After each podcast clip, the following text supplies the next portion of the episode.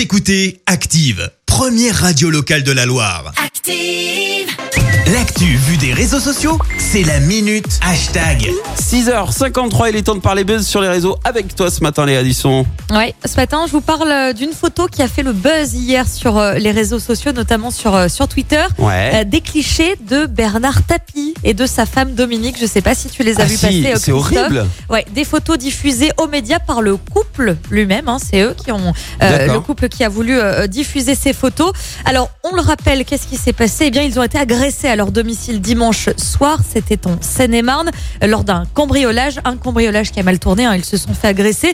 Ils ont pris des coups au visage. On, on- on voit même hein, les, les, les yeux boursouflés, les hématomes sur ces visages-là. Euh, Bernard Tapie, lui, euh, explique s'être pris un, un coup de matraque sur la tête. hein. ça a été euh, très très violent. On ressent d'ailleurs hein, la violence de cette attaque Ah, ouais. euh, sur ces images. Des images qui choquent d'autant plus quand on sait, Christophe, que Bernard Tapie euh, souffre d'un double cancer de l'estomac et de l'œsophage. hein. C'est vrai qu'il est, il est très malade.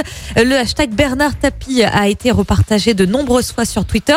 On a beaucoup de messages de soutien en- en- pour, pour ce couple-là, de soutien politique. Mais pas que, hein. on a des, soutiens qui viennent un peu de, de tous bords.